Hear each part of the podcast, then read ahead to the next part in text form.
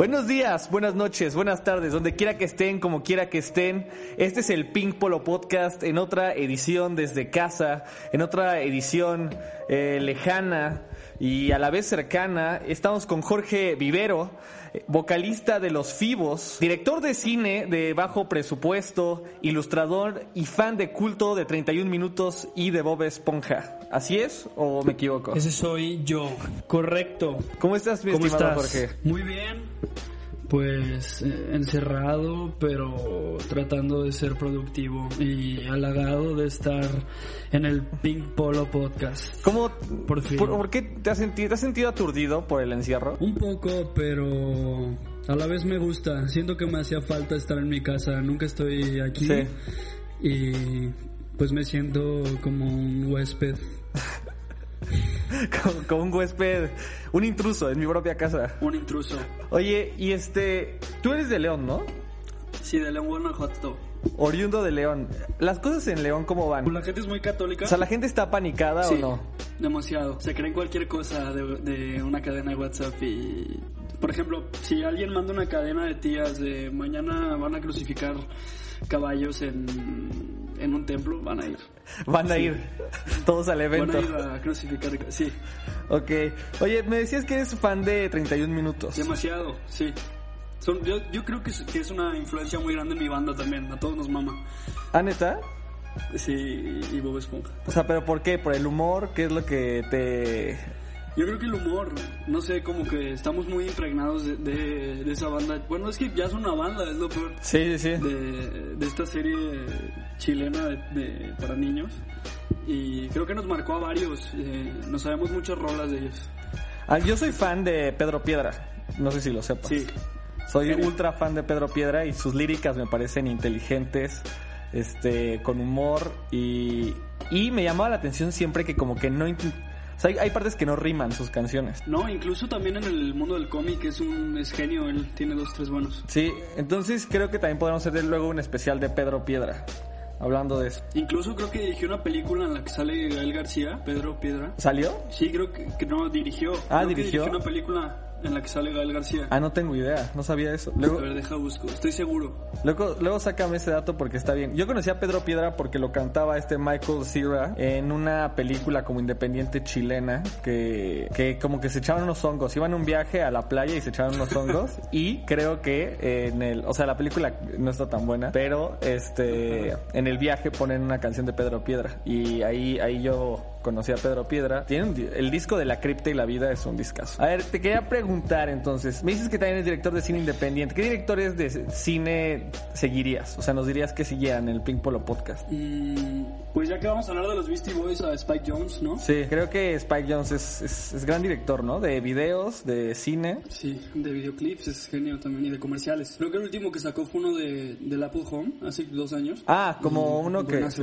sí, sí, lo pueden encontrar en YouTube si quieren. Este, sale como que estira, ¿no? Como que estira el cuarto. O sea, hace que parezca como un glitch largo.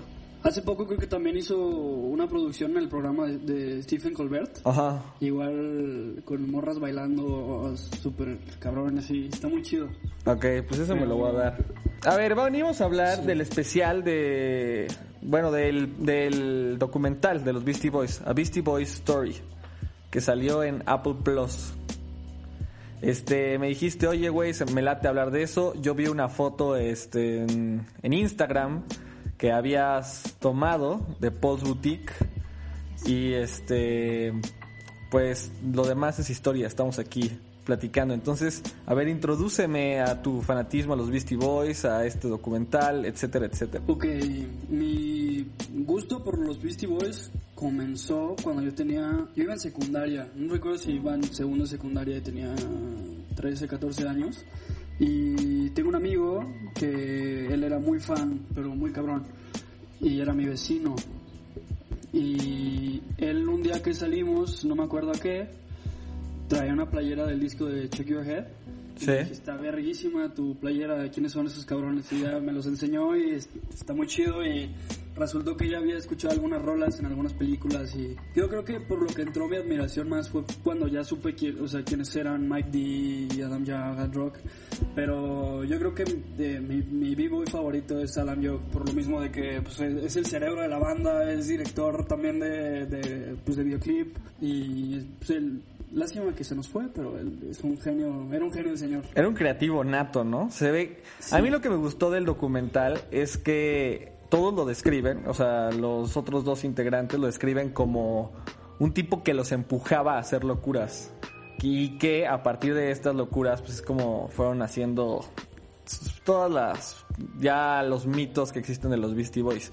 Que si ven los videos, que todos son como, casi todos son como con fish eyes y ellos salen rapeando hacia el lente, se ve que se divierten un chingo, ¿no? Todo el tiempo se ve que se divertían mucho. Sí, incluso su historia, yo creo que es un, un aspecto fundamental en, en, lo que son los Beastie Boys, ¿no? Porque como bien mencionan Mike D y Ed Rock en el documental, pues llegó un punto de declive en el que ya todos estaban por su lado y de nada por la pura mera amistad se fueron a vivir juntos a Los Ángeles, desperdiciaron todo su dinero que tenían de lo que habían recolectado del, del primer disco sí. y, y, sacan el mejor álbum de, de, bueno para mí es el mejor álbum que tienen porque creo que ya me estoy adelantando mucho pero el Pulse Boutique es el yo siento y creo firmemente que es el álbum que definió lo que es ahora el, el, hip, el hip hop moderno mucho de lo que hace ahora Brockhampton, de lo que hace Kanye West, de lo que hace...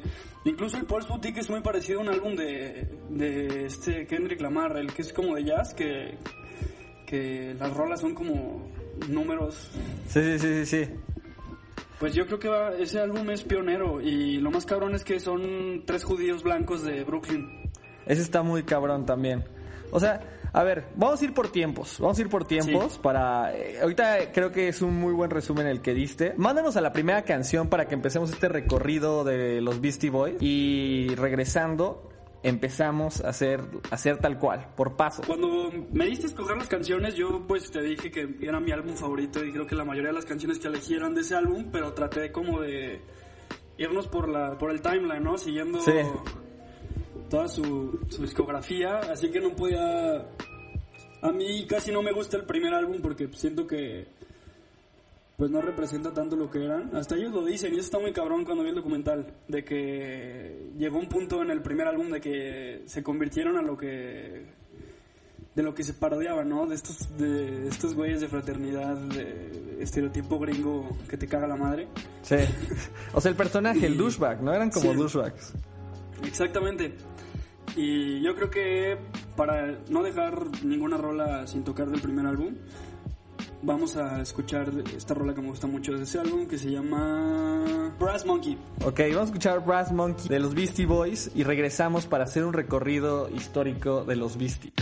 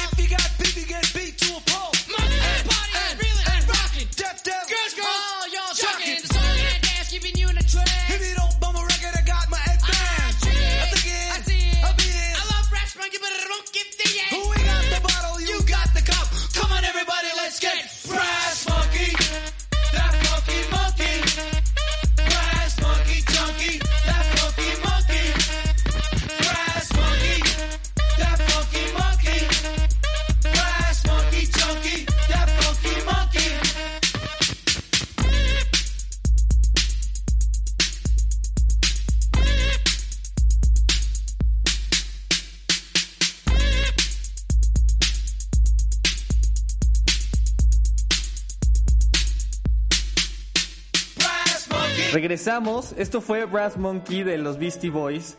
Y bueno, estamos hablando un poco del documental acerca de los Beastie Boys, dirigido por Spike Jones. Para los que no tengan, para los que no sepan, para los que quieran un poco de contexto, esta banda es una banda de hip hop norteamericana, oriunda de Nueva York, formada en 1978 por eh, Michael Mike D, que es Michael Diamond, Adam Yauch, que se autodenominaba MCA, y Adam Rock, que también es conocido como Ad Rock.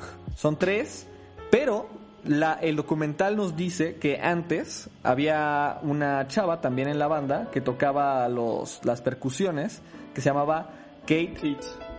¿Qué, qué, es? Kate Skellenbach, creo. Ella.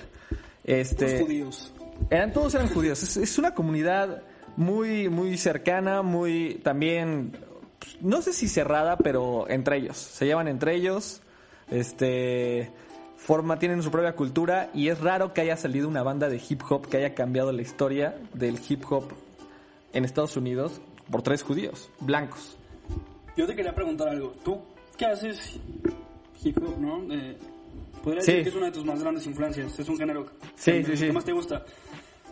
¿Tú qué opinas sobre ellos? ¿Te gustaban? ¿Son parte de tu bagaje o, o la neta no, no casi no, no los topabas tanto? No, yo fíjate que la primera canción que topé, y sí estaba chiquito, eh, fue en MTV y fue Intergalactic. Porque pues, Videazo. ya estás chiquito y, y a ellos ya llevaban una trayectoria larga. Y la primera que yo vi fue Intergalactic. Y al, o sea, yo cuando era chiquito yo no sabía que era bien el hip hop. O sea, yo como que nada más veía gente rapear y decía, eso está cagado. O sea, como que sentía que había algo transgresor, algo agresivo en ellos.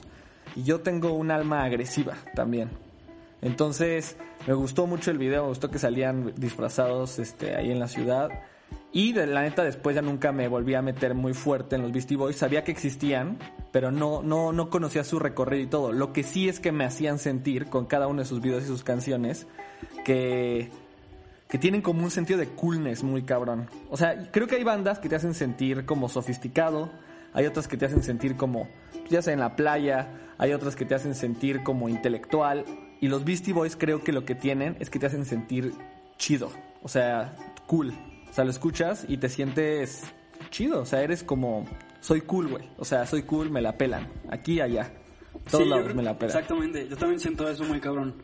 Pero tú crees, o sea, ¿qué importancia crees que tienen ellos en el hip hop? En toda la historia del, del género. Yo creo que sí son un punto en el timeline muy importante, ¿no? Sí, o sea, mira, hay dos cosas aquí interesantes. Porque he visto reseñas que dicen, oye, ¿cómo es que estos dos, esos tres tipos blancos cambiaron el hip hop para, para muchas cosas? Pero también es, en el documental se ve que ellos tienen una influencia de Ron DMC. Sí, muy Y, cabrón. y, o sea, a ver, esta es una pregunta en que yo te puedo hacer.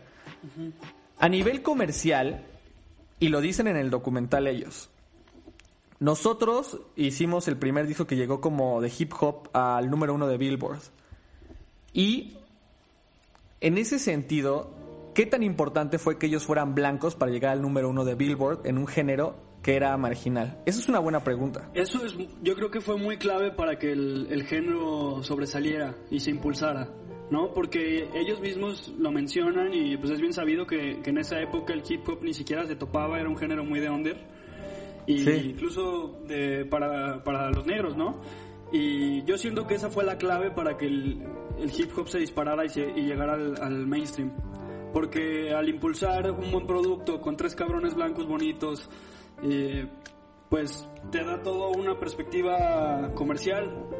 Y Claro. fue lo que les pasó, ¿no? Pero luego... Pero por ejemplo, a ver, vamos a pensar que las bandas de, de cumbia en México fueran o pertenecieran a grupos marginales, grupos incluso racialmente discriminados que fueran este morenos, etcétera. Y llegara una banda de blancos judíos a hacer cumbia y destacara, Sí, o sea, sí habla de un, o sea, una aceptación social, ¿no? Que dicen como, ah, o sea, ellos sí pueden llegar al número uno de Billboard, pero este género no puede llegar con otras personas. ¿Puede ser o no? O sea, es una pregunta totalmente polémica. Puede ser. Y, y incluso lo que estamos que, de, con el simple hecho de, al momento en que te describen ese pedo, como acabas de decir, te interesa escucharlo, ¿no? O incluso, por ejemplo, Sí. no sé, me vino esta madre, creo que ya me voy a ir a la verga, pero cuando Joan Sebastián saca esta rola con Will.i.am, aunque a ti no te gusten lo- los Sí. Black Eyed Peas y te guste sí, Joan. Sebastián, te, te interesa escuchar ese pedo por porque no mames, ¿no? O sea, como, que es el... Exacto, exacto. Ok, ok. Sí, o sea, si te dicen, o sea, este café con leche está preparado con, o sea, con agua de Jamaica, pues sí dices, güey, necesito tomar eso. O sea, necesito saber de qué está hecho esa mamada. Y lo que a mí más me llama la atención y, y también está súper, súper interesante es cómo incluso ellos en un género que es de una minoría, ellos son una minoría dentro de la minoría, ¿sabes? Claro, claro, claro, claro, claro, también. Ah, no sé si has visto una serie que está ahorita ahí vagando en Netflix que, que se llama Black as Fuck. No, no la he visto. Yo la vi porque por alguna razón terminé en un live de Kid Cudi con Rashida Jones, ahorita que están de moda en Instagram, y este estaban hablando de un productor de televisión que se llama Kenia. Y yo decía, ¿quién, quién es Kenia? ¿De quién estaban hablando? Y después hicieron un link con una chava que también es productora, que aparece en un programa de entrevistas con David Chang, que es el, el cocinero este de Ugly Delicious en, en Netflix. No sé si lo ubicas ese programa. Pero ella aparece en Master of None. Es la amiga lesbiana. Ah, no mames, sí, sí, sí. Y eh, al parecer ella es una súper chingona. O sea, la entrevista está muy buena porque hace programas pues, igual como Master of None, pero es muy buena productora allá en, allá en, en Estados Unidos. Y ella recomendó mucho el programa, lo vi, es un documental como falso de, de este productor. Y ahí él supone que es un negro millonario y su asistente es un judío. Y le dice, güey, es que técnic el judío le dice, técnicamente yo no soy blanco, güey. O sea, yo también soy como una especie de minoría aquí, güey. Y le dice, eh, o sea, dice, "Eh", o sea, sí, sí eres blanco, pero pues, o sea, los judíos también tienen poder, ¿me entiendes? O sea, sí son una, son como un círculo segmentado, pero con poder. No sé si me voy a Sí, entender. sí, sí, sí. Entonces, sí es como una línea muy rara. O sea, es una línea muy rara. Que sean judíos blancos haciendo rap. Es muy raro. Ahora, lo que creo que también vuelve todavía más borrosa esta línea, estos límites, es que ellos. ellos son buenos. O sea, sí son buenos. No sé si me voy a entender. O sea, no era nada más un producto. Y lo que dices es importante porque este ya me estoy soltando yo a hablar como pendejo solo. Pero lo que dices, lo que dices es importante porque el primer disco que sacan para seguir esta línea, la que, del disco que acabamos de escuchar, el, este de License to Ill que sacaron con Def Jam Records, ellos después dicen, pues se vuelve su disco más popular al principio, son tres personajes que son como unos douchebags agresivos todo el tiempo y después en el documental explican que cual- que podían haber sido cualquier tres, o sea, cualquier tres chavos blancos porque necesitaban llegar con ellos a la radio, etcétera, a los videos en MTV. Entonces, eso es lo que yo difiero. O sea, no creo que podían haber sido cualquiera, cualquiera tres chavos blancos. Creo que sí eran ellos los que tenían que hacerlo. O sea, sí creo que eran talentosos en lo que hacían. No sé tú qué opinas. Tal vez si hubieran sido otros tres cabrones blancos, si hubiera pegado el género, o más bien el género se hubiera popularizado, pero hubiera sido un mal producto. La diferencia sería que estos güeyes, como tú dices, son buenos. Tenían, pues tenían con qué, ¿no? Tenían, pues tenían una idea, tenían un producto genuino y, y fuera de, de su color de piel y todo lo que conllevaba que la gente los odiara. Pues Sí. tenían buena música, incluso en ese disco, aunque ellos no se representan mucho con él, pues no es un disco malo, aunque ellos venían de, de ser una banda de punk, que eso también es otra cosa interesante, ¿no? Este, cómo ellos, Sí, este, sí. llegando de otro género, pudieron lograr esa semblanza y, y tocar como, pues, cómo hacer que el, cómo hacerle ver al, al escucha que el rap puede encajar con cualquier cosa, ¿no? Que Claro. incluso ya ahora vemos que, que cualquier persona puede hacerse una gran línea de rap sobre una base de cualquier género. Sí, sí, sí. Por- y retomando eso, los Fibos tienen ahí un rapero también. O sea, los, ¿tú- ¿cuál es tu influencia con el rap? Y ahora que dices Sí. de los Beastie Boys, Porque, porque hay un rapero dentro de los Fibos. O sea, la agrupación Los Fibos es la agrupación de, ya lo había dicho, de Jorge.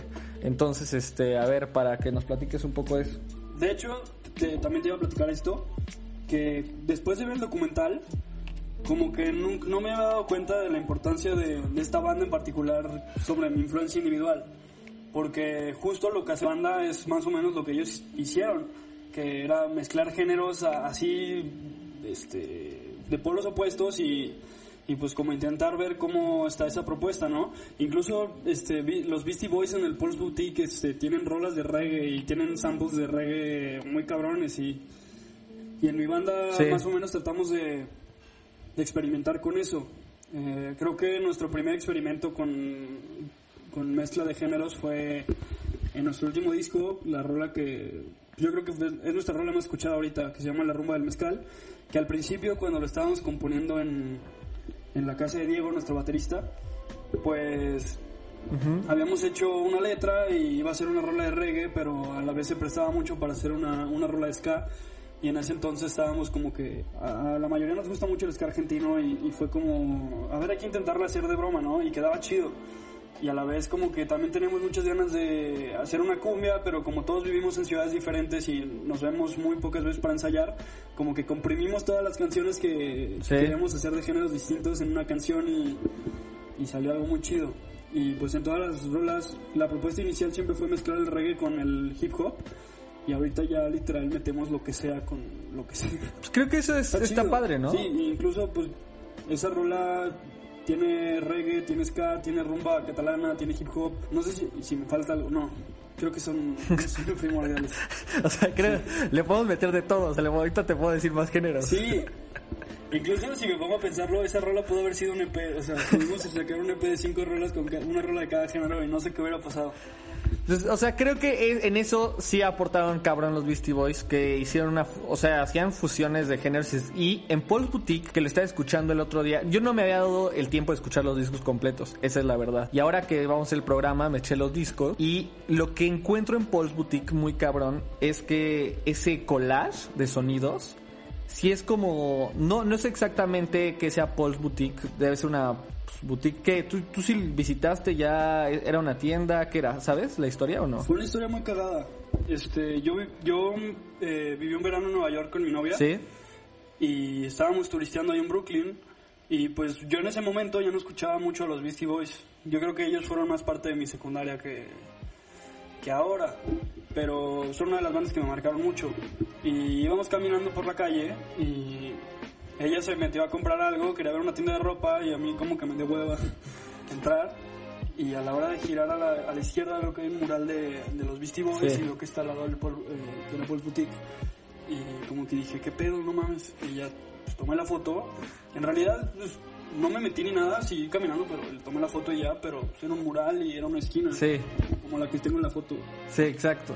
Y bueno, a ver, yo por lo que veo en la foto y por lo que entiendo, no sé si sea, pero pues puede ser como una tienda como de un chingo de madres, ¿no? O sea, pues, supongo que Paul's Boutique debe ser como así de esas tiendas de viejo que hay como muebles y de repente como playeritas y Sí.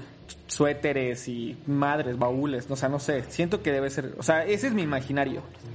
Y lo que creo que Sí. se representa en el disco es eso, es como si estuvieras escarbando entre un chingo de cosas. Escuchas madres por todos lados. Este, Sí, yo creo que es como si vas a una tienda de, de segunda mano y hay una caja de, de muchos vinilos viejos y lo vas así como escarbando, como tú dices. Ajá. Yo creo que es eso. Como. Podría ser como un compilado. ándale. Y está, está muy chido, pero ¿qué te pareció? O sea, ya que lo escuchaste completo. A ver, mándanos a Rola y regresamos para hablar qué me pareció Paul- Paul's Boutique. Dime qué rola. Ok, ahorita que ya estamos hablando del Pulse Boutique, vamos a escuchar esta rolita de este discazo que se llama Cardiff Ok. y espero que les guste.